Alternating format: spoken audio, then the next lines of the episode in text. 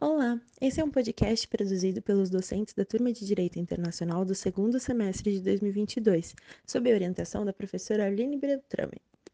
Eu sou a Natália Lopes e, junto do meu colega Murilo Dias, vamos explicar sobre o direito internacional do ambiente, um ramo novo do direito. Essa juventude faz ser uma forma de laboratório de experimentações, pois leva princípios a serem consolidados em um curto espaço de tempo se transformando em normas positivas e influenciando o direito internacional de forma geral.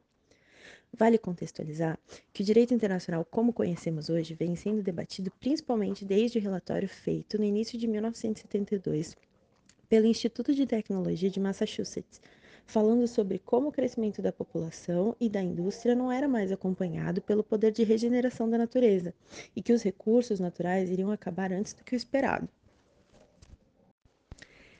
Esse relatório influenciou muito a primeira Conferência Mundial sobre o Meio Ambiente Humano, realizada naquele mesmo ano em Estocolmo, na Suécia.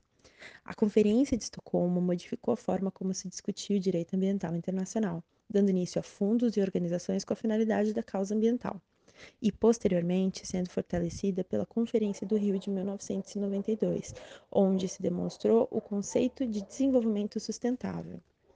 Observamos também que o ramo do direito ambiental internacional vem com a chamada terceira geração dos direitos humanos, onde temos os direitos de solidariedade em foco, incluindo o ambiental. O debate se fortaleceu com a ideia de que, apesar de termos diversos estados soberanos pelo mundo, ainda compartilhamos os recursos naturais com o resto do planeta, compartilhando a biosfera, sendo esse um direito transfronteiriço. Esse pensamento leva a dois caminhos. O primeiro é pensar sobre os limites da competência de um Estado dentro do seu território, trazendo discussão sobre a extraterritorialidade, pela obrigação geral de prevenir ou reduzir o mínimo os riscos de danos a outrem. O segundo caminho é o questionamento sobre o meio ambiente constituir um elemento do patrimônio comum a toda a humanidade, fugindo da soberania e apropriação das nações. Algumas características do direito internacional do ambiente são a abundância de soft laws, aquelas normas que não têm obrigatoriedade por meio de coerção. Uma participação de entes não estatais bem mais notável que em outros ramos do direito, e também um foco maior à prevenção do que outras modalidades tradicionais de regulação. Sobre a participação de entidades privadas não estatais, destaca-se que elas são, direto ou indiretamente, as principais destinatárias das normas de direito ambiental internacional, pois são as principais poluidoras e, em contrapartida, as detentoras das tecnologias que permitem proteger o meio ambiente. Num contexto neoliberal, estamos falando principalmente de empresas e indústrias e, de outro lado, das ONGs.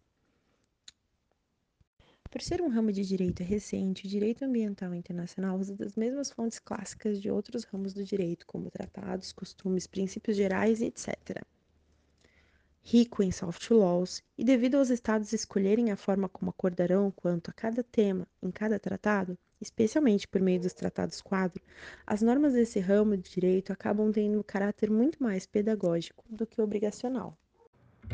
Olá, eu vou falar um pouco sobre as aplicações dos tratados ambientais.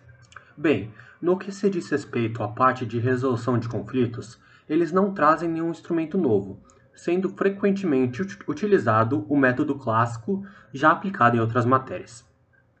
Porém, quando se fala sobre avaliação, acompanhamento e controle de sua aplicação, os tratados trazem institutos mais diversos e inovadores.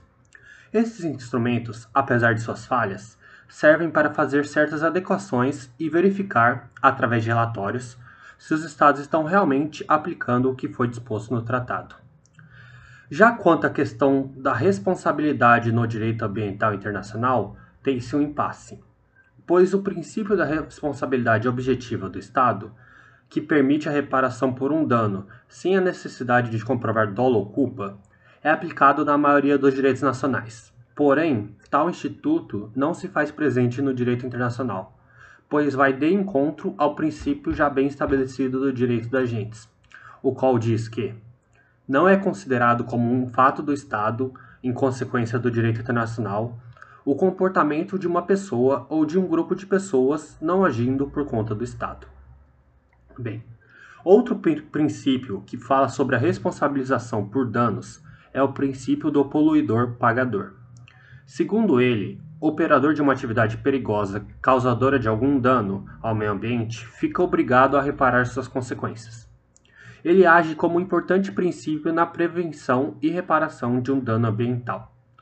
Porém, não pode ser aplicado em casos de poluição acidental, o que diminui suas hipóteses de incidência e dificulta sua aplicação. Bem, além disso, eu vou falar também sobre alguns princípios gerais norteadores do direito internacional. Primeiramente, temos o desenvolvimento sustentável, o qual visa a conciliação do desenvolvimento com a proteção ambiental. Ele tem a função de conciliar os desejos de proteção ecológica dos países desenvolvidos, os quais já se desenvolveram anteriormente às custas do meio ambiente, com os desejos de desenvolvimento por parte de países de terceiro mundo, que ainda estão em processo de desenvolvimento. Já por sua vez, o princípio do desenvolvimento sustentável impõe responsabilidades comuns, porém diferenciadas de acordo com as especificidades de cada Estado. Outro princípio essencial é o dever de proteção, pois a irreparabilidade de vários danos ambientais torna indispensável e importantíssimo o esforço para impedi-lo. Junto com ele vem o dever de precaução, segundo o qual o Estado deve impor largas medidas para antecipar, prevenir e combater as causas de degradação do ambiente. Bem, por isso, por hoje é só. Muito obrigado a todos.